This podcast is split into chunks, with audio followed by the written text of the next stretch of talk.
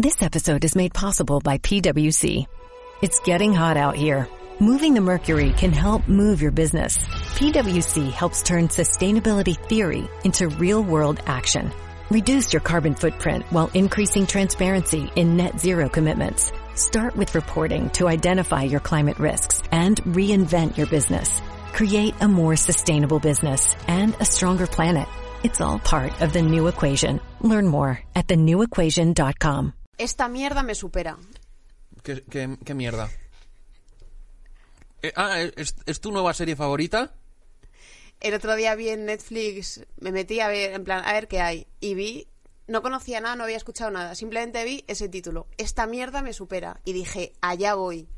Mejor título que he visto en mi vida. ¿Te dio rabia que no se te hubiese ocurrido a ti? Pen- pens- la verdad es que me era Con la de veces que, el- que me lo dices a la cara, con la de veces que me has dicho, esta mierda me supera, desde que hemos empezado a hacer este programa, no hay, no hay semana que no lo digas, esta mierda me supera. Cada vez que te tienes que vestir para salir a la calle a buscar, a buscarte la vida, a comprarte botellas de agua. Esta mierda me supera. Sí, y además, eh, bueno, vi la serie, me ha encantado porque es totalmente, es una, es eh, una historia de adolescentes, de una, una chica en el instituto eh, que odia casi todo el mundo y tiene sus movidas, con lo cual era como perfecto todavía más. Sin embargo, fíjate, el título original es I'm not okay with this. Y No hay shit. Por por ningún lado. Simplemente es no estoy, es- no estoy a gusto con esto. Y los tíos que han traducido, Ole. ole, ole. Quiero trabajar con esa gente. Pero que no toquen mis títulos.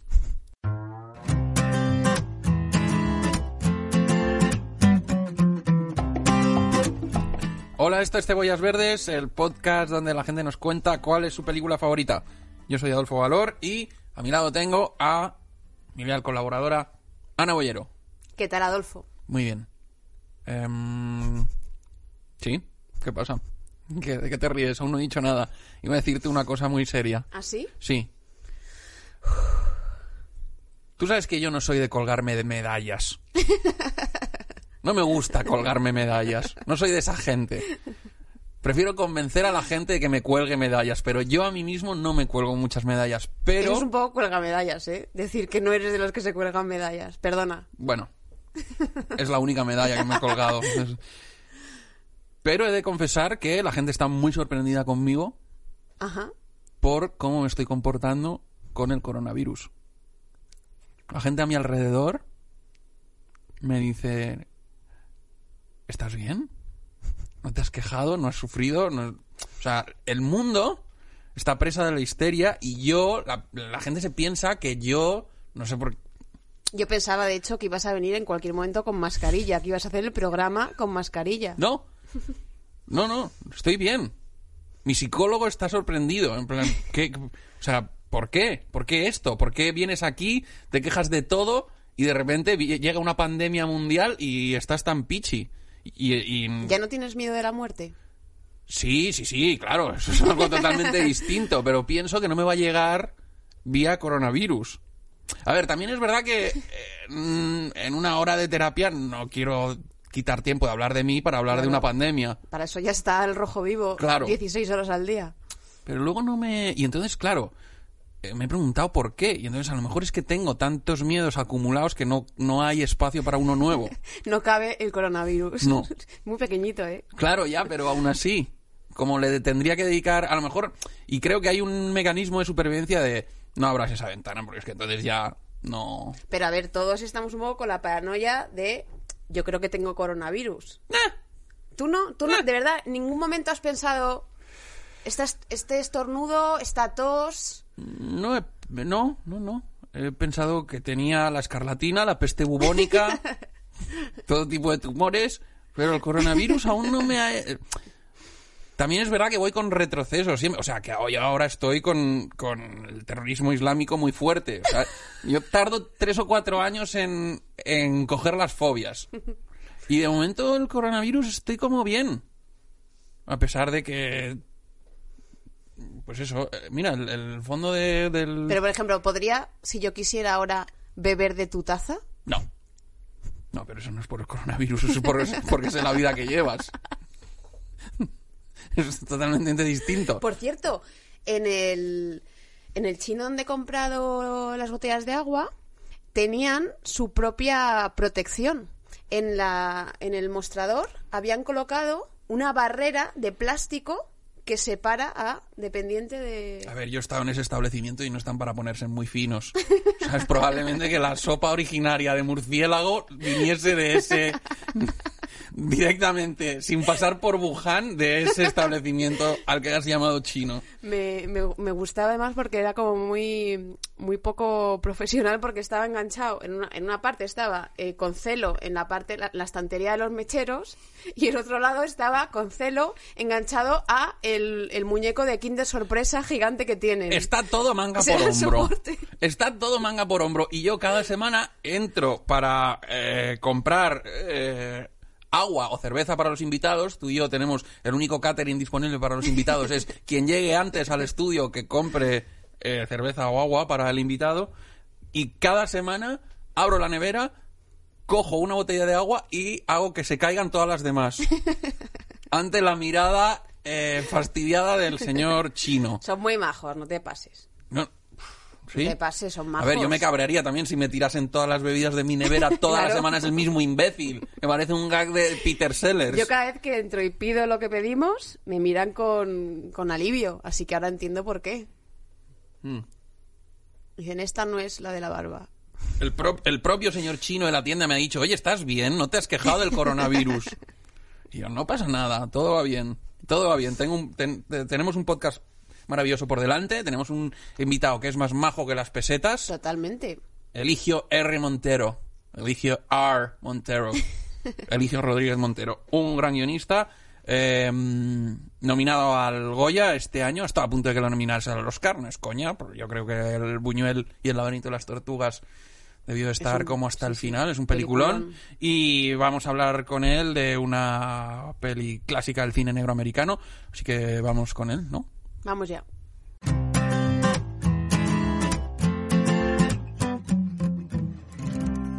Bueno, estamos de vuelta. Eh, nuestro invitado de hoy en Cebollas Verdes es guionista. Ha estado nominado este año al Goya al mejor guion adaptado por eh, Buñuel y El laberinto de las tor- tortugas. Es eh, guionista de un montón de series de éxito como Gran Hotel o Bajo Sospecha. Y estamos muy contentos de tener. Viene directamente desde Galicia. Luego hablaremos de. ¿Es posible mm, hacer tele y hacer cine eh, viniendo de otras partes? Pues sí, Claro. sí, sí que se puede. Eligio R. Montero, amigo y compañero. Hemos trabajado juntos. Bienvenido a Cebollas Verdes. Muchas gracias. Encantado de estar aquí. Nosotros de tenerte. Y... Es tu primer podcast, además. Te hace mucha ilusión. podcast. Me hace mucha ilusión porque soy muy oyente de podcast. Conocía el vuestro, lo había oído y decía, joder, ¿cuándo me llamará este? Y me ha llamado por fin. Y estoy muy contento de que este sea mi primer podcast. Bien. Es que has tenido un año muy, muy movido. Sí, ha sido un buen año. Es, ha sido un año excelente, de hecho. Y tú no eres una persona de naturaleza optimista. Tampoco soy de naturaleza pesimista. No. Soy, de naturaleza normal. Según como venga. Si te viene bien, eres, pues, eres optimista y si te viene mal, eres pesimista. Pero bueno. Am, pero luego hablaremos porque yo creo que eh, aquí nos gusta mucho hablar de mm, del trabajo y de las carreras y de muchas veces son no puedes planearlas, pero lo Sí, que sí, sí. es cierto es que si aguantas, al final te pasan cosas buenas. Sí, la, la clave es aguantar. Eh, yo, yo en la escuela empecé con gente con muchísimo talento, con más talento que yo, de hecho. eh, y he visto, he trabajado con gente también con muchísimo talento y muchos se han quedado atrás, no han llegado lejos. Y yo creo que, que, que es por falta de aguante, de, de- de caer, de levantarte, de aprender de tus errores y, y de saber tirar. Hace falta suerte, hace falta algo de talento, hace falta trabajo, aprender mucho. Pero sí, el aguante es, es fundamental, eso es cierto, porque es, es casi inevitable caer en algún momento y tener que levantarse. Estupendo. Luego hablaremos de, de- de caídas y de subidas y de bajadas, pero antes tienes que contarnos cuál es tu peli favorita. Eh, muchas, muchas, demasiadas. Pero cogí una que a lo mejor mañana cojo otro. Otra, pero hay una que, me, que cuando la vi me impactó mucho, que es Laura, de Otto Preminger. Aunque a mí me gusta más decir Laura de Jim Tierney, ¿no? Porque es, es ella la película mucho, ¿no? Eh, cine negro, clásico, americano, del que más me gusta. Creo que no hemos hablado mucho de cine negro. eh. en el podcast. Y este es una de las joyas del género, ¿no? Una obra maestra, una de las grandes. Y es también el- la película de cine negro menos cine negro de todas, quizá la que más rompe con todos los códigos. La ¿Por qué? que- porque lo primero, la femme fatal, que es muy presente en el cine negro, aquí no es nada fatal. Mm. Laura es, es buena persona, es... eh, eh, y los líos en que se mete, o los líos que se meten, más bien los hombres que están alrededor de ella, no son nunca por culpa de ella ni porque ella los provoque. Es, es más bien por la percepción que tienen ellos de lo que debe ser una mujer. ¿no? Eso es- Exacto. Eh, Es la fascinación que despierta esta mujer Mm. Sí. en todos. Es algo pasa con Mary, pero en, en los años 40. y Pero con negro. asesinatos y Exacto. sorpresas y crímenes, sí, sí. Y también hay otra cosa de la película que me gusta mucho. ¿Puedo hacer spoilers? A saco, Eh, sí. porque- porque es imposible hablar de Laura sin, sin, sin hacer spoilers, sin desvelar la trama. Eh, Eh, bueno, va- vamos a avisar, es, es verdad, siempre, siempre decimos spoilers a saco. Si alguien tiene muchísimo interés, no ha visto Laura, la recomendamos sí, enérgicamente. que pare ahora. Que pare Que se ahora. la vea y vuelva. Exacto, porque hay un momento en el Lo que mínimo la... que tienen que saber es que la premisa es la misma que la de Twin Peaks, que es quién mató a Laura, Palmer. Sí, ¿quién mató a Laura? ¿Quién mató a Laura? Eso es lo Esta es Laura Hunt, la otra era Laura Palmer, efectivamente. Exacto. Y además eh, comienza con un... Bueno, eh, y a mitad de película pasa algo muy gordo, ¿no? A mi- a mitad aproximadamente Sí, a mitad- y cambia, a mitad ¿vale? exacta, sí. Entonces, el que no quiera destriparlo, pues que se vaya a pastar. Em, y además la peli empieza con... ot- otro, ot- ot- otra clave del género, ¿no? Es el uso de la voz en off. Empieza con una voz en off y aquí empieza con una voz en off súper evocadora de las más bonitas, ¿no? Sí, sí, sí. Dice, venía a decir algo así como. Se recuerdo la, la tarde en que mataran a, en que mataron a Laura. Y, y eso sobre negro, además es negro, abre y vemos una casa lujosamente decorada con cristales, con tal y que entra el policía eh, y sobre esa voz en off, que parece que es la voz del off del policía, pero luego descubrimos que es la voz en off de de, de Waldo. de Waldo Lineker, que es interpretado por Kristen Webb y espectacular. Personajazo, Sí, sí, donde sí. los haya. Que, es- que lo conocemos. Bueno, primero vamos conociendo muchas claves de lo que va a ser más adelante la película. Porque cuando él llega hasta el reloj y ve el reloj, ese reloj va a ser fundamental eh, en la trama. Es, porque Laura tiene un igual en casa que le ha regalado Waldo y va a ser una clave para resolver la, la historia ¿no? y el final. Aparte que es muy simbólico por el tiempo y esas cosas y por lo de los espejos, dos cosas iguales en dos sitios.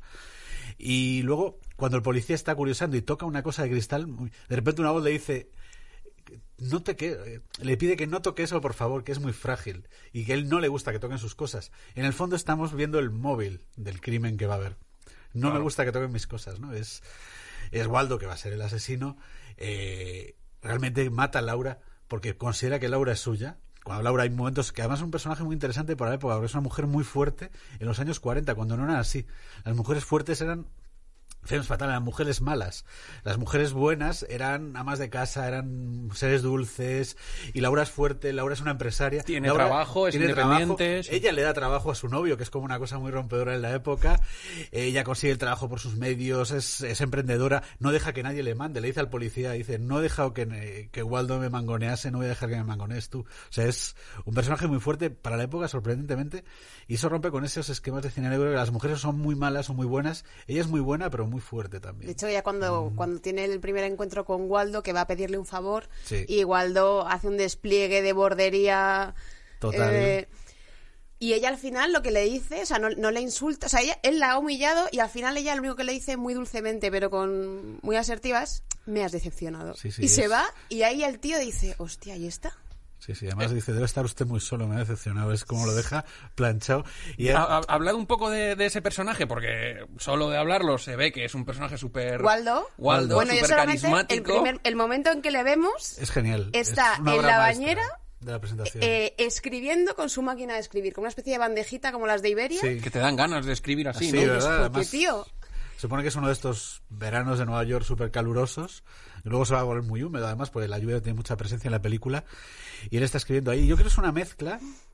O sea, yo creo que, es, que escriba en la bañera es un homenaje a, a ¿cómo se llama? Dalton, Dalton Trumbo. Trumbo. Sí, pero el personaje está in- inspirado en Alexander Walcott, sí, que era un crítico teatral de la época, muy muy como Waldo, o sea, que hacía unas críticas devastadoras y era amigo íntimo de Dorothy Parker y Él, él- él aparece, el personaje, de hecho, Laura le conoce en el bar del Algonquin, que era donde se reunían Ya. todos los columnistas del New Yorker, ¿no? Sí, de, y más gente. Ahí iba a veces Groucho más, Harpo, iban actores, actrices. En torno a este grupo que creó Dorothy Parker, ¿no? Le llaman el círculo vicioso, ¿no? El círculo del Algonquin.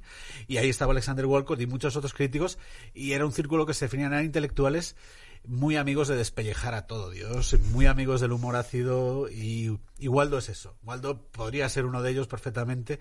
Tiene un montón de frases absolutamente geniales durante la película. Totalmente. Estás deseando que salga, ¿no? Cuando aparece el personaje dices, bien, ahí está Waldo, ¿no? Que a ver qué dice ahora, a ver qué réplica crea, ¿no? Cuando ya le pide el favor de esto estoy empezando, significaría mucho para mi carrera. Dice, hay algo mucho más importante para mí que su carrera. Y dice, ya, ¿qué puede ser? Mi almuerzo. Es buenísimo, ¿no? Y cuando le dices, quiero que anuncie una estilográfica, dice, yo no escribo con estilográfica, escribo con una pluma de ganso empapada en veneno. ¿no?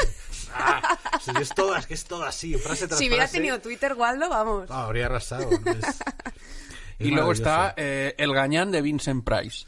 Vincent Price, eh, que luego se haría famoso en el mundo así más friki de serie B, pues con todos sus trabajos para Corman sobre las películas de, de las adaptaciones de Poe. Esta es una de sus primeras películas. Curiosamente, la Zanu quería lanzarlo como, como cantante melódico, pues tenía muy buena voz, había estado en el coro de Yale y era un gran cantante. Y había una pieza en Laura en la que él tocaba el piano cuando conoce a Laura en esa fiesta tan pues él toca el piano, canta una canción y parecía que lo hacía bien, decía, no, un- como Perry Como, decían que iba a ser, ¿no? Y Preminger se cargó la escena y quizás se cargó la carrera musical de Vincent Price.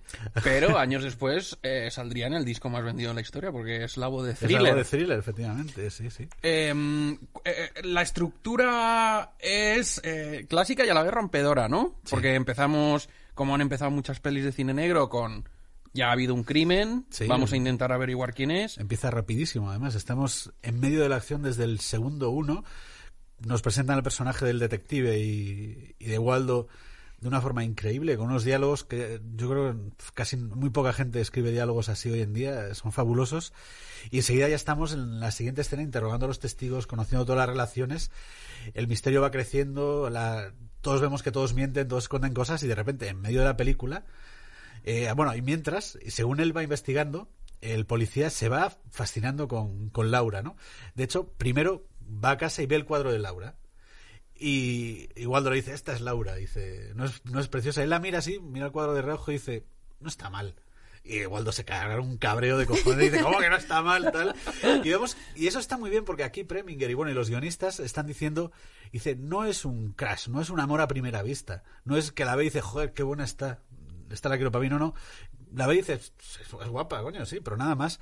Y luego, cuando Waldo empieza a contarle cómo era Laura y en flashbacks empezamos a ver a Laura, su historia, todas estas cosas, vemos como él se va interesando en ella, luego va a casa, lee los diarios, lee las cartas y de repente ya se queda con el cuadro y lo mira de otra forma, bebe, vemos que cada vez está más fuera de sí, se agarra una moña tremenda porque se bebe media botella de whisky ahí en ayunas, se queda dormido y de repente es el gran momento de la película que ha generado mucho debate, luego es cuando de repente se queda solo, dormido, el- y de repente se abre la puerta y entra Laura. Que es un momento espectacular. Y en el salón dos, Guapísima. Y, y él de repente se levanta, no puede creer lo que es. Y ella le pregunta, ¿qué hace usted aquí? Claro, ya entra en casa, ve un tío ahí dormido en su sofá. Y dice, voy a llamar a la policía. Él dice, no, no, si la policía soy yo. Previamente alguien le ha dicho, no sé si es el propio Waldo el que le dice, te, te has enamorado de una muerta, tío. ¿Qué, qué estás Waldo haciendo, se lo no? dice, Waldo Están dice- todos un poquito tocados en esa película, Están ¿eh? todos tocados por Laura, o sea, y Laura no tiene culpa, pero Laura genera a su alrededor es como un agujero negro que que vuelve locos a todos, ¿no? En el caso de locuras transitorias o locuras sanas, como puede ser la del policía, y en el caso de Waldo, pues una locura absolutamente destructiva, porque Yo he de él- decir que me decepcionó que Laura besara al policía. sí, de pues, un decirlo. poquito forzado. Porque es como, venga, tronca. O sea, la acabas de conocer, no ha hecho nada. Sí, solo ha hecho Fue como, hubiera quedado perfecto. Que le hubiera soltado una bordería en la puerta, en plan, no quiero verte, sal de mi casa, chaval. Sí, pero yo creo que querían Porque ser- vaya tres. Sí, sí. Pero es muy bonito. Bueno, también- pero luego Dana Andrews es un buen poli, le ayuda mucho, tiene muchas triquiñuelas, ¿no? Si va sembrando trampas. No, Sí, sí, no era por esto, por lo que te lo había preguntado. Te lleva a la comisaría, Sí. te ha acusado de asesinato, pero no. Es un poco el gato jugando con, El gato con el ratón, porque vemos que él sospecha de uno, pero está todo el rato eh, poniendo incómodo a otro, también para descartar que sea él.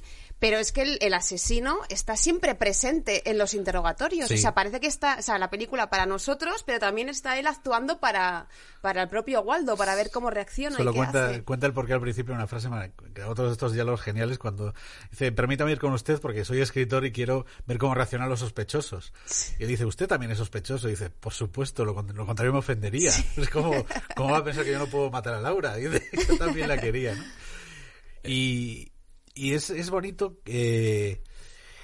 Sí, bueno, Waldo siempre está presente y luego al final entiendes por qué está presente. Pues está muchas veces, vuelve a la casa, no sabes por qué entra y dices, es que está yendo todo el rato por la escopeta y no puede cogerla porque está allí esta. Y es- y ese momento que se cabrea cuando dice está enamorado, dice, ¿qué hace aquí? Está en su casa. Dice, está aquí bebiendo, se ha quitado la está en mangas de camisa.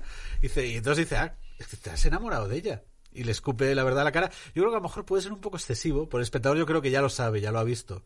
Y que Waldo nos lo venga a decir es un poco dice no ya lo sabemos Waldo pero bueno también manifiesta ese cabreo de él y que lo y vemos que es que Waldo el móvil es él la ha creado entre comillas él cree que la ha creado hay una escena eliminada que en el DVD ahora se puede ver o sea si compras el DVD o el Blu-ray eh, pues puedes ver esa escena eliminada que es una escena en la que se ve mucho más como Waldo la moldea sea, nosotros vemos que Waldo le da, una, le da la oportunidad de anunciar la estilográfica. Ella crece sola en el trabajo, se hace amiga de Waldo y va a fiestas con él, conoce a todo el mundo y se hace una socialité, ¿no? O lo que llaman ellas una it girl. Y, y vemos, eh, pues había una escena eliminada en que veíamos cómo Waldo realmente le cambiaba el peinado, le compraba vestidos y luego también veíamos cómo Laura rompía ese peinado y ese tipo de vestidos para ser ella misma, lo cual estaba muy bien. Pero en la época, como era el 44, estaban en plena Segunda Guerra Mundial, Zanun consideró que, que tan demasiado lujo podía ser ofensivo para, para, para, sobre todo para las familias de los soldados que estaban en la guerra y esos soldados que estaban en la guerra de, Ah. de joder, mira cómo se están gastando el dinero en... Zanuck que era el, el gran productor, el gran productor de, de, de la Fox, ¿no? De la, sí, de la, de la, de la, de la- Metro, creo que era. Eh, la peli es del 40 y Cuatro. 44, que es la época dorada del el cine de Hollywood y sobre todo del cine de género. Sí. Los años 30, 40 y 50 es cuando se hacen probablemente los mejores westerns, los mejores musicales, Los mejores las mejores negros. comedias y desde luego los mejores cine negros. Y el cine negro es especialmente interesante y yo creo que es de todos los géneros quizás el que mejor ha envejecido porque es eh, iconografía americana mezclada con sensibilidad europea. Todos los Sí. directores, Otto Preminger y compañía, Sí. eran emigrados de Preminger era, era ucraniano, sería ucraniano, de aquella era austrohúngaro. muchos húngaros, muchos alemanes, ¿no? Muchos rusos y tal, y llegan a, a América y dan una vuelta al cine que originalmente era un poco de gángsters, ellos lo convierten en el cine negro y lo que viene a decir es, sí, estamos en Estados Unidos, sí, eh, la, la sociedad es próspera y todos viven en casas muy bonitas y las mujeres son muy guapas, pero detrás de todo esto pasan cosas y hay Terribles. Gente moralmente muy reprobable y psicológicamente muy retorcida y empiezan a hacer obras maestras, ¿no? Como esta. Sí, sí. Y luego aparte tiene una, otra, otra, otra cosa que hace que me guste es, en el cine hay muchas historias de amor. Esta es una historia de amor en el fondo, historias de amor, de amor romántico, de amor paterno, o sea, de amor entre amigos. Esta es una historia de amor a seres ficticios. Sobre todo la primera parte, porque estamos asistiendo a una persona que se enamora de alguien que ya no existe, de alguien que está muerto. Y en el fondo es algo que nosotros podemos saberlo porque lo estamos viviendo en la película. Nosotros también nos estamos enamorando de Laura. Tú cuando ves una película no te enamoras al punto de decir, pues yo quiero casarme con ella. Bueno, hay gente que sí. Bueno, yo con Denisuko Bueno. está tocadita. ¿eh? No, pero por ejemplo, Las zapatillas rojas, otra gran película, ¿no? que quizá algún día se pase por aquí. Eh, la prota Moira Shearer, cuando la vio el que iba a ser su futuro marido, la vio en la película y él era embajador, eso ayuda a ser embajador. Y dijo, haz una fiesta y e invita a esa, ¿no? Y, y su objetivo era, voy a, está, vamos, me voy a saco, y lo consiguió, se casaron y fueron felices. O sea que a veces la gente se enamora de los personajes y le funciona. Pero realmente tú ves una película, y yo qué sé, yo cuando vi, eh, por ejemplo, me pasa con Mil. eh, Eso aquí pasaba cuando el rey veía el 1, 2, 3. que, que se emocionaba y lloraba, ¿no? Sí, exacto. Y, pero bueno, ves a Cyrano de Bergerac y al final cuando muere lloras y lo pasas fatal y dices, pues yo sé que es Gerard Depardieu y sé que no se está muriendo y, es- y yo sé que eso todo es mentira, que ese personaje no ha existido ni existe nunca, pero te deshaces por dentro y, te- y, y ves una peli y ves a la chica cómo es y tal y te enamoras de ella mientras estás en la película. Y Laura es sobre eso. Laura es una película sobre ese hecho, sobre cómo alguien puede enamorarse de alguien que no existe, de alguien que ya no existe. Él da el giro y es como esa mujer sale de la, de la muerte, ¿no? Como un poco como vértigo, fíjate. Sí. Tiene algo que ver con vértigo. Sale de la muerte y vuelve, vuelve con él y se convierte en algo real, ¿no? Que es como el sueño de todo cinéfilo. De... Pero luego cuando ella vuelve, eh, a él- o sea, no se le cae el mito ni muchísimo menos, ¿no? No, de hecho crece, Claro. crece, crece. Cuando... Además, fíjate, es muy bonito cómo hace la planificación Preminger. Porque hasta, hasta ese momento te ha mostrado a Laura en los flashbacks, en planos medios, siempre guapísima, o sea, espectacular. Y de repente, cuando él ya la conoce y empieza a hablar con ella, sobre todo la escena del interrogatorio, empiezan a llegar los primeros planos. Qué bonito. Y es espectacular con la vista, con esa iluminación, además de la SES, que es un fotógrafo acojonante. Eh, pues, fotografía del apartamento y Sí. de muchas obras Sí, maestras. sí, ¿no? esta fue su primera película. Buah. No, ya había hecho otra, pero esta fue la que, bueno, esta la fue- ganó el Oscar con esta. Fue la que le, le dio el salto a la fama a la Qué SES. guay. A mí me flipa que Laura tenga en su casa ocho teléfonos y se haya ido el fin de semana a pensar si se casa o no y la han matado y no se entera de nada. Sí, de sí. repente llega dos días, ¡uh! ¿Cómo que me han matado? Para que funcione eso, es, eh, Pero si yo estaba en Riaza. supone que toda la primera parte ocurre en unas horas. O sea, que es todo seguido, seguido, seguido. Y es un día, desde la mañana a la noche.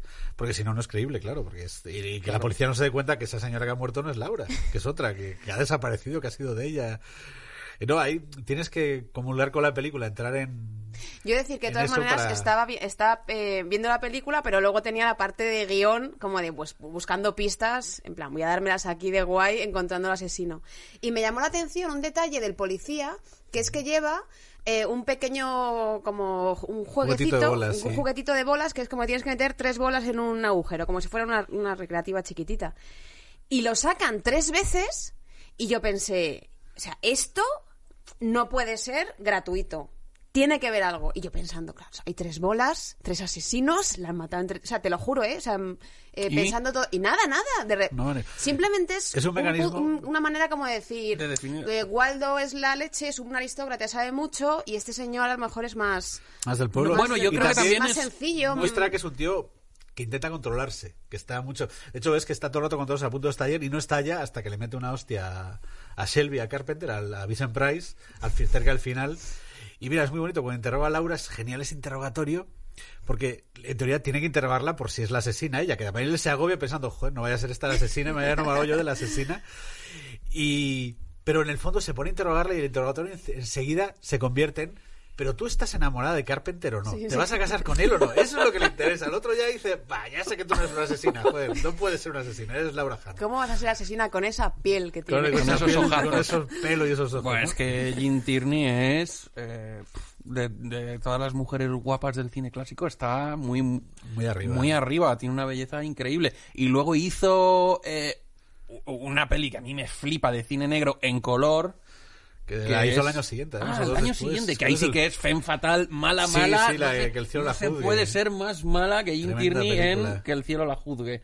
Que hay una escena en la que ahoga a un pobre niño en un lago, a un niño paralítico. Sí, sí, es Que si queréis ver buen cine negro también, esa es una... Una película espectacular. Y demuestra que el cine negro se puede hacer en color y con color saturado, Mm. pero bellísimo, ¿no? Es muy sorprendente esa película. No, y otro de los grandes temas de Laura es la ambigüedad. Mm. De ahí se juega mucho con la ambigüedad siempre. La, ambigüedad, la ambigüedad de la época es código Hayes, evidentemente.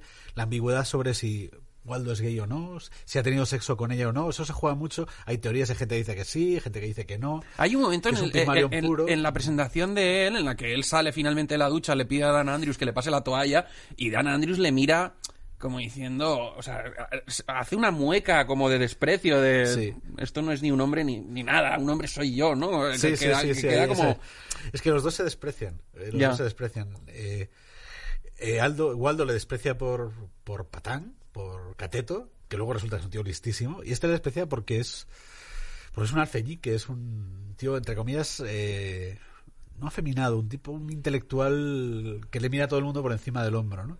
Es- eh, eh, cu- eh, cuenta eh, un poco lo del código Hayes para que la gente entienda por qué se tenía que contar todo de forma tan... Sí, bueno, en la época estaba en, en boga, o sea, estaba activo el código GES que le ponía muchas limitaciones a lo que se podía contar y no. No podía haber escenas de sexo, no podía haber referencias a la homosexualidad. Bueno, había un montón de, de prohibiciones y Laura tiene que contar una historia muy cargada de sexo, porque Laura tiene relaciones con muchos hombres, se habla mucho de sexo de forma sutil, pues eh, sin que saltaran las alarmas. Bueno, hay una versión en el 68 que estudió Truman, eh, Truman Capote, en la que Waldo ahí sí es más abiertamente homosexual. Ah. Sí, es, es un telefilm. No es tan bueno como esto, pero es interesante. Y luego otra cosa sobre Waldo Lineker, más bien sobre el actor, sobre Clifton Webb, que supongo que tú lo sabes, que eres muy cinéfilo.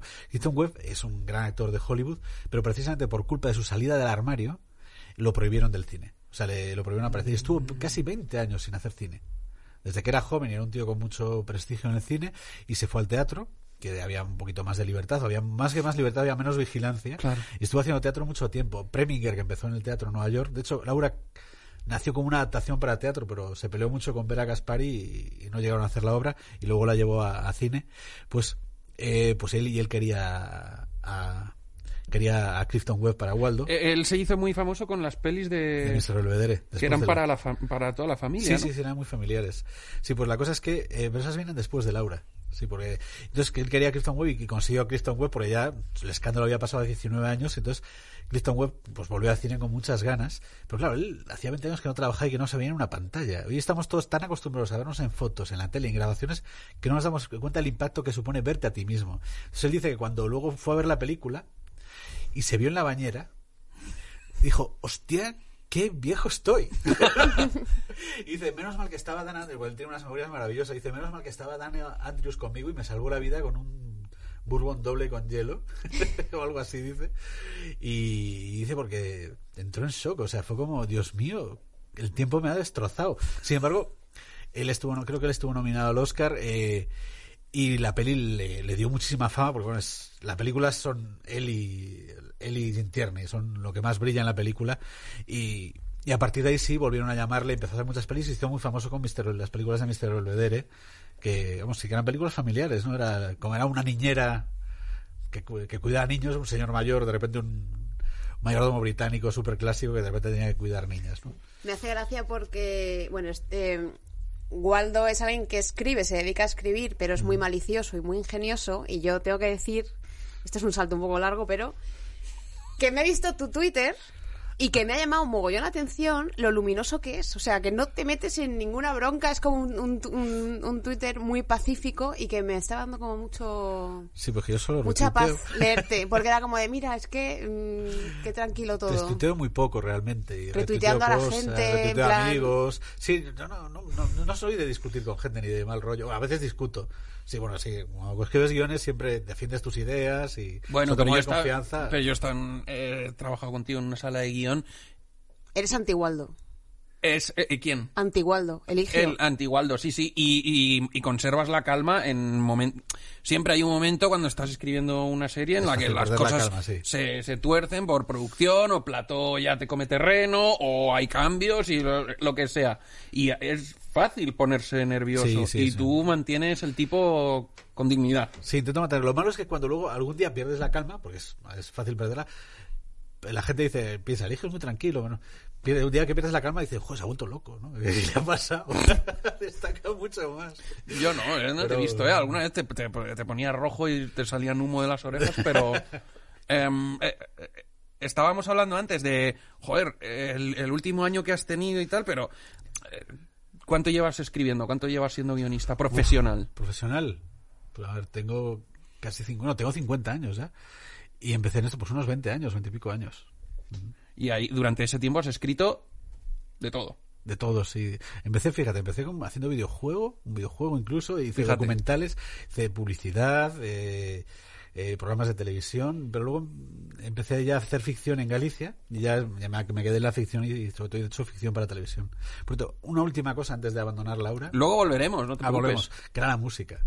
Ujú. Que la música, no hay que olvidarse de, de ese tema de. Laura, que es... sí que luego hicieron mil versiones, ¿no? Mil versiones cantadas, fíjate. Fue tan popular y las versiones tan populares que yo creo que es, no sé si a otra canción le ha pasado, pero en el Billboard americano, ¿no? en la lista de éxitos, eh, llegó a haber cinco temas de Laura diferentes por diferentes cantantes al mismo tiempo. O sea, era la misma canción, diferentes versiones cantadas por cinco personas que estaban entre las diez más escuchadas. O sea, era una cosa tremenda la popularidad que tuvo. Es un tema precioso que si no lo conocéis, eh, ir a internet, escucharlo, pues. O puedes tararearlo tú. O puedes tar- No, yo no, no soy capaz, no soy, muy- soy malísimo para Vale, tararear. eh, perdona. que haber traído la armónica y tocarlo tú. Uf, otro día. Eh, Eligio, entonces, ¿cuánto tiempo estás escribiendo en Galicia para la tele gallega? Para la tele gallega, pues. Eh, tendría que acercar. Pues de no sé, seis o siete años, no lo sé. ¿Y en qué momento eh, te ofrecen venir a trabajar a Madrid a Tele Nacional? Había escrito ya una cosita para. Para, ¿cómo se llama? Para salir de clase, pero estaba empezando y no. Y aún estaba muy verde, entonces no. me la aprobaron, el guion salió, se vio tal, pero no seguí escribiendo para ellos porque no estaba preparado realmente todavía. Seguí formando y aprendiendo en Galicia. Digo, yo no nací con el talento de esos. Hay gente que sí, que, que la ves escribir y al, al, al año que está escribiendo le dices, joder, este tío, qué bueno es, ¿no? Perdona, pero que tú te defines como en, la, en Twitter como escritor en ciernes. Yo estaba leyendo en la biografía y digo, joder, si tú eres escritor en ciernes, ¿qué somos los demás? También. no, pero hay gente que conozco que tiene muchísimo talento. De repente tiene un ingenio. Bueno, tú tienes muchísimo ingenio y. y- Pero, pero esto es una profesión, es un oficio, o sea, Sí. se pilla callo. O sea, Se yo callo, sí. genios me he cruzado eh, muy, muy pocos. Podría muy decir pocos. uno o dos desde que me dedico a esto. Y la mayoría es gente que nos gusta mucho esto, ¿no? Sí, pasión, mucha pasión, mucho Nos trabajo. aproximamos con, con una gran afición al principio y poco a poco vas aprendiendo el... Sí, sí, vas aprendiendo. Y yo te- he tenido eso, creo. He ido aprendiendo, he ido creciendo. ¿no? Y aún así, y volveré a hacerlo mal dentro de, dentro de un tiempo y volveré a cagarla y haré un mal guion o un mal trabajo o no entender el trabajo y tendré que caer. Me caeré y me volveré a levantar. Yo recomiendo a todo el que nos esté escuchando que se lea el artículo que escribiste en Blog Guionistas, en el que cuentas el proceso de, de escritura de- y Eh, de de documentación Buñuel. de Buñuel en el laberinto de las tortugas, porque es una maravilla, aparte que está escrito con muchísima pasión, o sea, se nota que estás trasladando cómo disfrutaste todo el proceso y además eh, cuentas cosas muy interesantes sobre la diferencia de escribir un guion para una película de imagen real como eh, de una animada. Y me ha hecho mucha gracia, por ejemplo, aparte del concepto de animateca, que es como una especie de maqueta. Animática. Animática, perdón, como de maqueta de la película. Sí. Hay una frase que dices en el artículo que es, eh, en animación puede ser más barato hacer 20 segundos en el Vaticano en lugar de tener a dos tipos fumando. Sí, tener a dos tipos fumando es complicadísimo. Pero tienes, claro, Por el humo. el Vaticano lo dibujas. Nosotros tenemos una escena en el Vaticano, además muy chula, que en una, una película de imagen real no habríamos hecho. No me la habrían tirado abajo. Eh, lo sabríamos, dice, uh, han llamado al Vaticano y tal, o algo así, porque no puedes irte a Roma, que- conseguir un permiso para rodar una escena de 20 segundos. De lo, o construir un plató que, que sea creíble, eso no, no, es, no, es, no es asumible. Salvo que es, vamos a ver, una producción americana muy grande o con mucho presupuesto. En, en, animación da igual, o sea, lo dibujas y ya está, no, no tiene más. Sin embargo, porque es dibujar unos fondos y dos personas hablando. Sin embargo, el tabaco, o sea, encender un cigarrillo, el humo, la luz, no sé qué, es complicado, está moviéndose todo el rato, se sobrepone a los personajes e implica un trabajo considerable, ¿no? O sea, que, que el personaje se enciende un cigarrillo y en Buñuel la gente fuma, eh, pues sabes que, que para producción, para los animadores es un esfuerzo grande.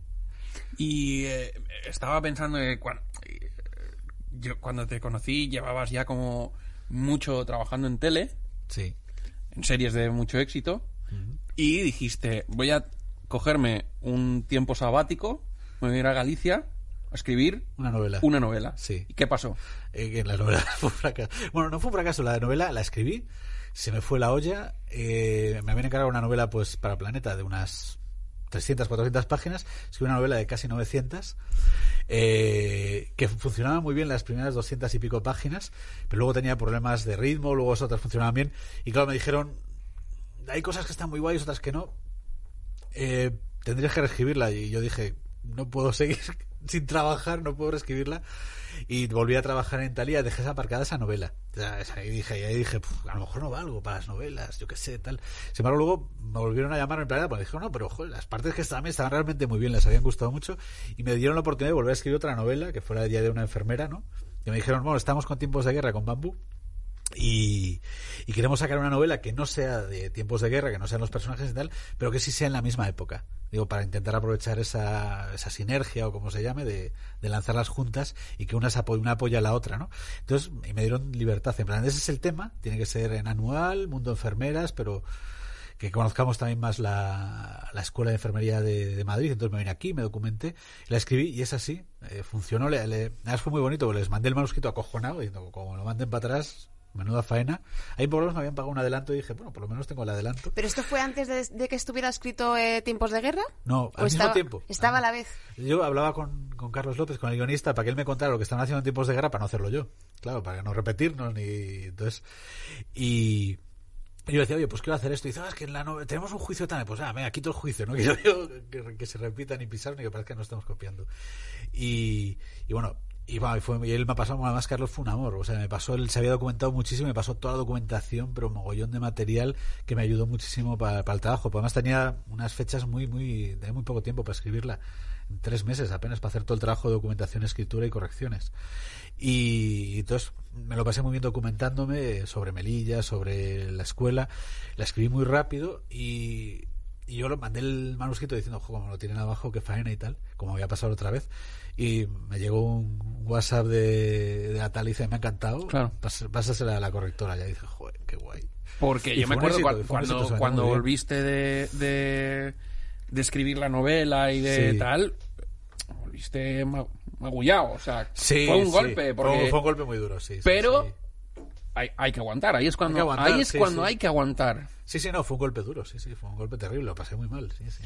¿Y cuándo te llega y cómo te llega el encargo de Buñuel? El encargo Buñuel eh, ah, fue muy curioso, porque fíjate, eh, estaban seis hermanas con, eh, con Verónica Fernández, de, empecé como dialoguista, luego pasé a coordinador de diálogos cuando Estíbaliz se fue, y estábamos trabajando muy bien, me lo pasaba muy bien, fue una, es una serie que me encanta y el trabajo fue maravilloso, y justo nos dijeron que la serie se iba, se iba a cancelar, y dije, bueno, pues nada, habré buscado otra cosa. Hablé con, con Ramón en Bambúa y cosas, no sé qué. Dijo, no, justo ahora no hay nada, tal. Y dije, bueno, pues, pues busco otra cosa. Ramón por ahí. Campos. Con Ramón Campos, sí.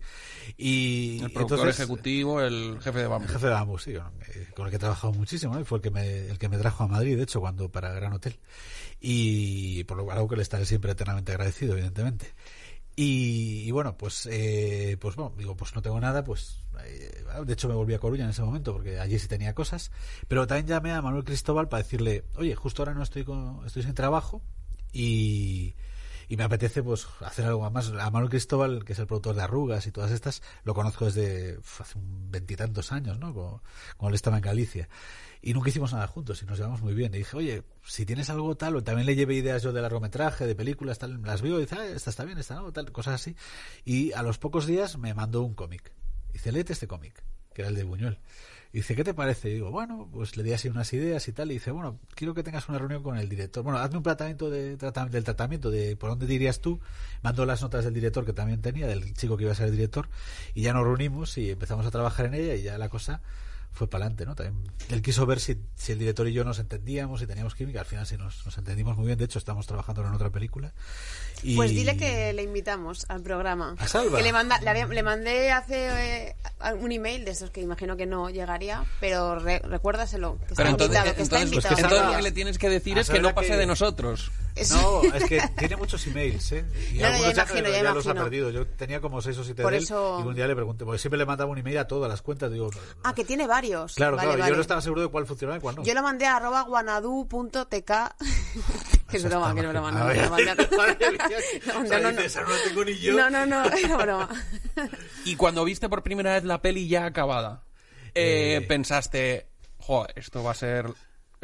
este- ¿Te imaginabas la vida que iba a tener la peli o simplemente dijiste qué, cosa más bonita que ha quedado, no? Eh, la cosa es, yo la vi ya después, eh, después de que se hubiera estrenado en Los Ángeles. O sea, me invitaron al estreno de Los Ángeles, pero me tenía que pagar yo el viaje. Y irse una tarde a Los Ángeles y volver, no. Entonces, eh, pues no la vi. Y en Los Ángeles ya ganó el premio del jurado. Ya dices, coño, empieza bien, ¿no? Y ya ganó algún otro premio, fue seleccionada para muchos festivales y fuimos a verla al Festival de Málaga, que fue seleccionada, que ostras, eh, está muy bien que te seleccionen para ese festival en competición. Y, ya fui a verla en el Festival de Málaga, que además fue en un estreno muy bonito, estuvieron los tambores de Calanda y tocando antes de la entrada y tal. Y la vi allí por primera vez entera. Había visto muchas animáticas y muchas pruebas y cosas así, pero nunca la había visto entero. Y me gustó muchísimo, me emocionó, me pareció que estaba muy bien hecha, pero o sea que todo lo que todas las ideas de guion estaban levantadas, que funcionaba todo muy bien, la música le encajaba a la perfección y luego encima la reacción del público fue muy buena, la crítica nos trató muy bien, ganamos tres, tres premios allí, o sea que claro, fue redondo, ¿no? Fue, fue un, un estreno genial, ¿no? Que además es muy emocionante ese punto de de repente estar viendo eh, la historia en, en dibujos y de repente cuando intercalan con imágenes Con del imágenes documental genial de las eso, urdes sí. de verdad. Entonces, de repente, o sea, hay como algo de, oye, que esto eh, pasó y aparte, bueno, también juegan con la verdad y con la mentira y con el, Sí, con las cosas que el se documental y y tal. Pero es, ese efecto totalmente inesperado es muy guay. Sí. Aparte del Festival de Málaga me dejaron hablar en la rueda de prensa, un guionista. Eso en el, está en YouTube, se ve que yo agarro el, cuando hablo agarro el micrófono para decir algo y luego no lo suelto. ¿Eh? Claro, es por la falta de costumbre de tener amigos, ya Eso te, iba, agarrado eso y- te iba a decir. a mí cuando me hacen no hago más que decir gilipolleces. Eh, y cuando llegan los Goya y llega la nominación y tú que llevas tanto en esto y... Joder, es como un... Gracias a la vida que me ha dado tanto, ¿no? Sí, no, ha sido profesionalmente muy bonito ese año, porque además se coincidió con, con Buñuel en el laberinto de las tortugas en cine y en televisión había hecho la de El sabor de las margaritas en Galicia, que ha funcionado muy bien en Netflix, la primera serie gallega Sí. que funciona muy bien así a nivel internacional, que además la gente la ve en gallego fuera de Galicia. Lo cual En es- Inglaterra en todo, Inglaterra, en Argentina, se ha visto en gallego, que eso es muy bonito, en China. Y, y- y que también ganó premios. Y fíjate que se nos dieron, has coincidido justo un poquito antes de los Goya, nos dieron el, la medalla de la cultura gallega, que se la, se la daban, se la a Mancio Prada ese mismo día, que es como... A, a Amancio Ortega. Amancio Amancio Prada. Amancio Ah. Prada es un cantautor Ah. del Bierzo, muy conocido en Galicia, ha cantado las, las cantigas de Martín Codas, tiene un montón de discos. Ah. En Galicia es una leyenda, es, es una leyenda viva, es como decir Nino Bravo para Sí, ti. sí, sí, sí. Eh, y cuéntanos eh, algún cotillo de los Goya. ¿Te sentiste bien? ¿Te sentiste arropado por la profesión? Eh, los Goya me lo pasé muy bien, conocí a gente genial. Eh, y sé por qué me lo preguntas, pero los Goya sí que son muy clasistas. Eso me sorprendió, sí. Sí, sí, sí, además porque fíjate, estábamos con Arturo Cardelus, que era el músico, y Arturo Cardelus también es de la, aparte de ser de la Academia Española, también es de la Academia de Los Ángeles, vive en Los Ángeles, trabaja allí, es americano, de hecho, porque ya está casado, tiene hijos allí, y él también es de la Academia de Hollywood, ha ido a los Oscars alguna vez. Y él dice que en los Oscars no es así, los Oscars están, tú estás nominado a Mejor Corto, documental, y estás allí en la misma gala, en la misma sala, tomando canapés y copas, pues con Al Pacino o con Tom Hanks o con Steven Spielberg.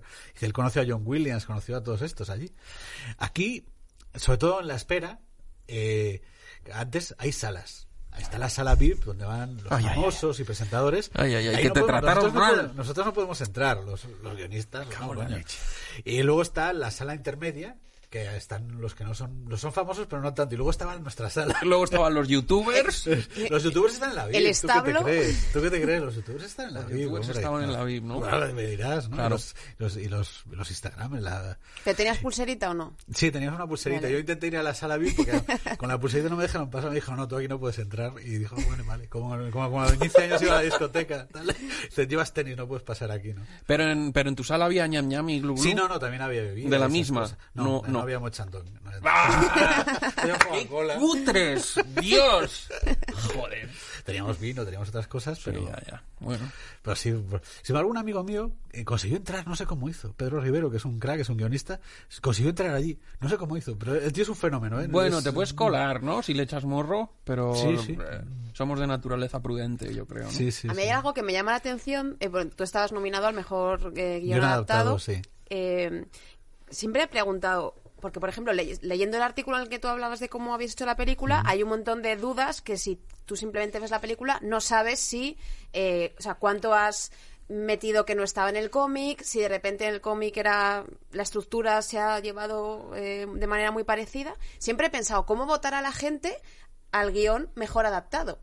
O sea, ¿por qué, por, qué, eh, por qué votas a Intemperie o votas a Buñuel en el laberinto de las tortugas? Quiero decir, si no te has leído el libro, no sabes el, el proceso, simplemente es que te gusta más una película que otra.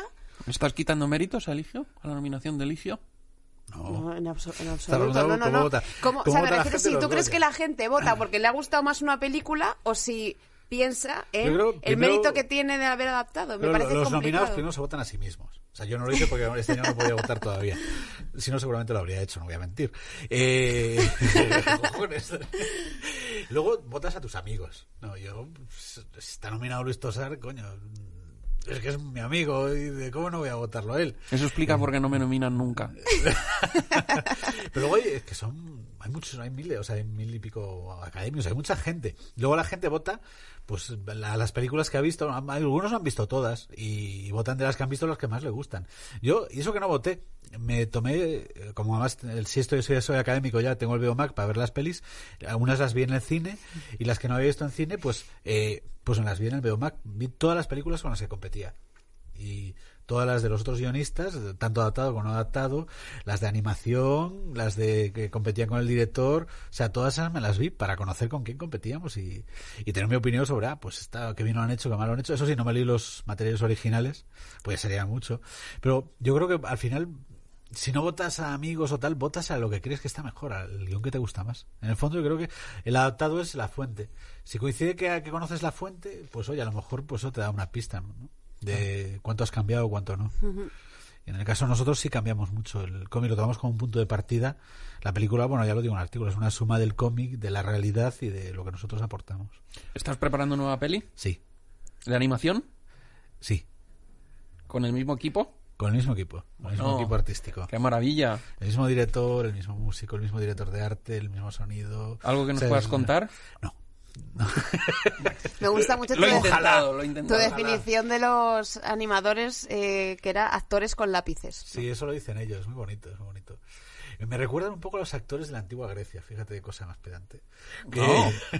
que en la antigua Grecia el actor, o sea, el personaje no era el actor. Hoy, hoy, es decir, hoy, hoy en el cine el personaje es el actor, ¿no? Es, es el Joker de Heath Ledger o el Joker de no sé quién o el Joker de, de, de Joaquin Phoenix o tal.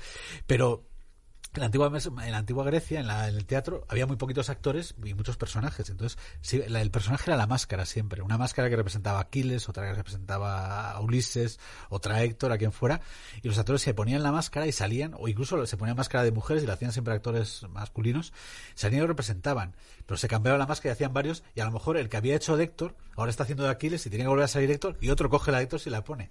Entonces, realmente, los actores solo estaban detrás del Qué personaje. poco higiénico, ¿no? ¿Verdad? Se, se podían- así había, así había, así fue la peste de Pericles esta en la que murió, así pasaban cosas, claro. Compartían las máscaras, qué horror. Y, y, y, claro, los personajes eran las máscaras, no los actores. Los actores eran los que los movían por detrás y los y los dibujantes son esos, son los que mueven los personajes por detrás. A Cator lo mueven muchos. Y, y- y el mismo el mismo dibujante mueve a varios personajes, ¿no? Es, es muy parecido. Y en el caso de la animación aparte está la labor de voces de, de los actores, que en este caso además fue muy interesante porque no se grabó el sonido como se suele hacer de haces la película de animación con sonidos de referencia y luego pues vienen los actores con una trill y sobre la imagen van doblando. Aquí lo hicimos al revés, como lo hizo el director al revés. Él llevó a los, llevó a los actores que iban a hacer las voces a un plato y los grabó actuando con pértiga. Y pues iban en un coche, ponía dos sillas delante, dos detrás y hacían que conducían y así podían también improvisar. Si estaban comiendo en una mesa, comían, si paseaban, paseaban, se sentaban. Con la cámara hacían que estaban grabando, con. Entonces hicieron el teatrillo de toda la película, o sea, actuaron toda la película y eso se grabó con pértiga, como si fuera sonido directo, Ah, qué guay. pero en plató. Y eso también... Eso se hacía eh, los dibujos de Carlitos. Sí, Creo que sí. Ostras, y pues y Wes bueno. Anderson, las que hace de animación también. Se lleva al reparto y, Y y los hacen. pone ahí a actuar y graba el Hace esto. que esté más vivo, ¿no? El- Sí, sí, no, mucha gente nos decía eso, que, que, la, que estaban los actores muy vivos, o sea, la- las voces, porque se improvisan, se pisan, y claro, eso en, en atril es muy difícil conseguirlo. Pero así, así sí sale natural y hay improvisaciones. Y luego eso se le- a veces se les grababa en vídeo, se le pasaba a los animadores para que tuvieran también esas referencias de cómo se movían, cómo hacían, qué gestos usaban. Entonces hay esa suma de actor más dibujantes, más arte, más... Va, qué maravilla. Es que, ¿cuánto se aprende con Eligio? Eligio, tienes que volver eh, otro día y nos cuentas más cosas. Y nos hablas de la nueva peli. Cuando estemos Pues cuando avanzada. esté, sí, sí, sí, encantado. ¿Vale? Cuando se puede hablar de ella, Qué bonito lo de Eh, las máscaras. Ha sí. quedado guay, ¿eh? Eh, bueno, pues ya está, hasta aquí. ahí está. Sí, ah, ¿te lo has pasado bien? Me lo he pasado genial. Se me ha hecho súper corto, no sé cuánto tiempo ha durado esto, pero vamos, se me ha pasado un suspiro. Bueno, el, suspiro. ti- el tiempo pasa volando cuando estás con Eligio Rodríguez Montero. Y con, y con buenas compañías como vosotros dos, hombre, caramba. Somos como las máscaras de la, de la tragedia y la comedia. Ana Muñero y yo. Eligio, gracias. Vuelve a cuando quieras. Eh, volvemos enseguida.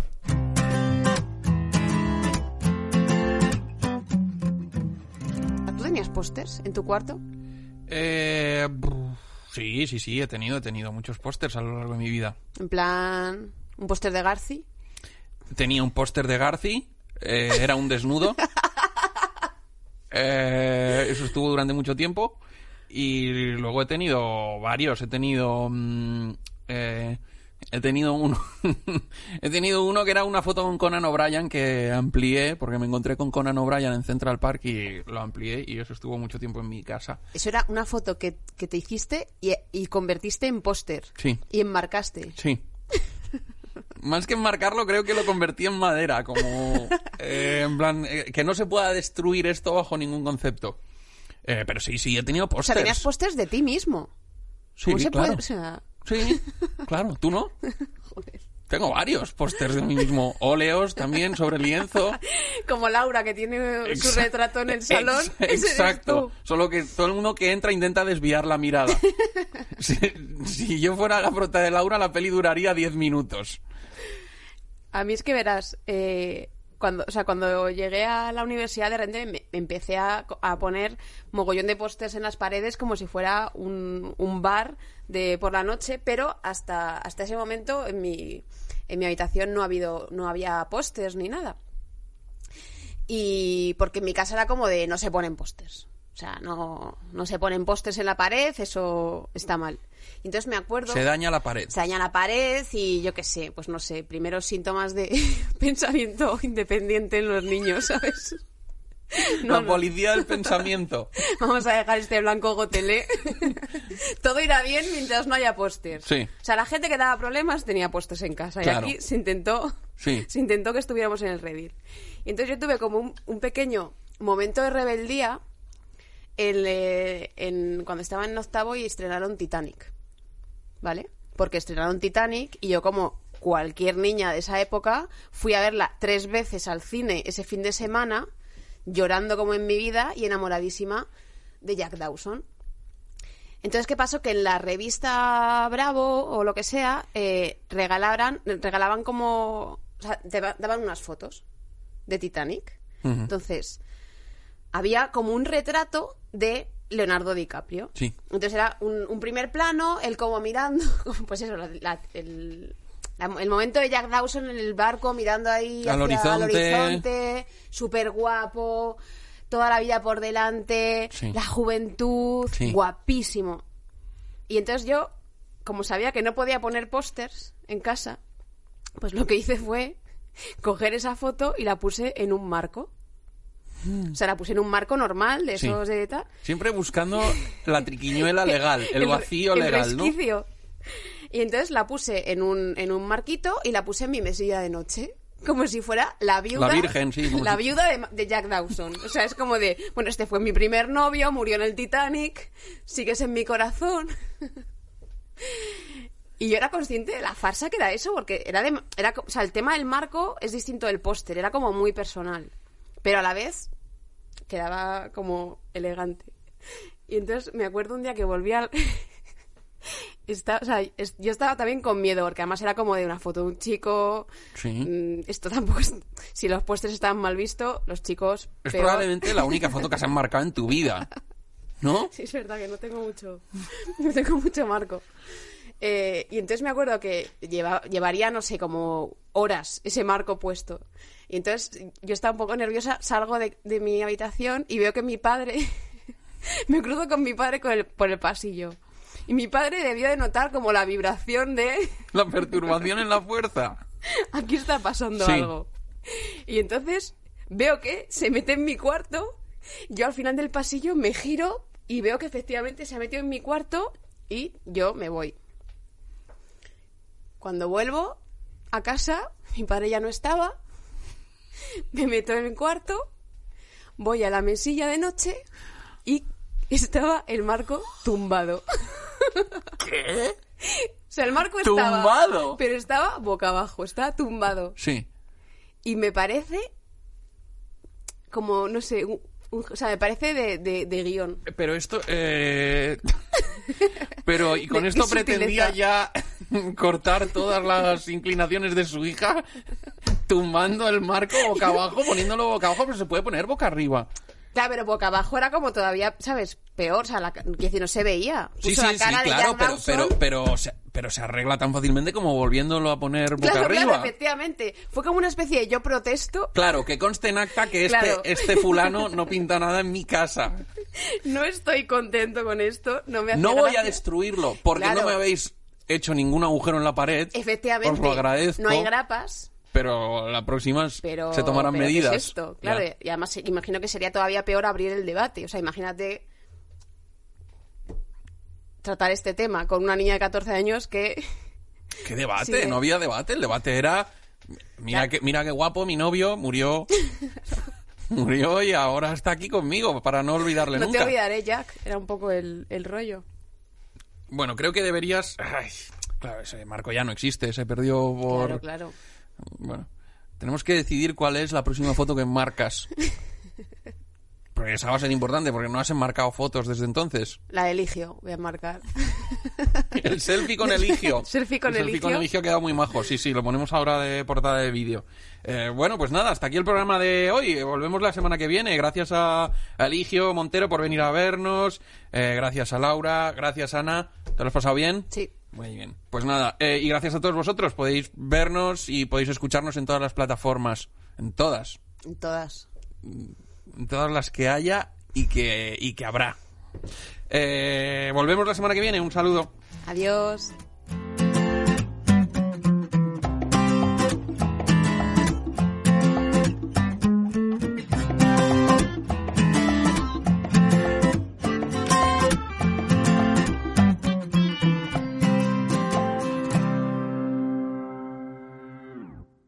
Dale más potencia a tu primavera con The Home Depot. Obtén una potencia similar a la de la gasolina para podar, recortar y soplar con el sistema OnePlus de 18 voltios de Ryobi desde solo 89 dólares. Potencia para podar un tercio de un acre con una carga. Potencia para recortar el césped que dura hasta dos horas. Y fuerza de soplado de 110 millas por hora. Todo con una batería intercambiable. Llévate el sistema inalámbrico OnePlus de 18 voltios de Ryobi. Solo en The Home Depot. Haces más. Logras más.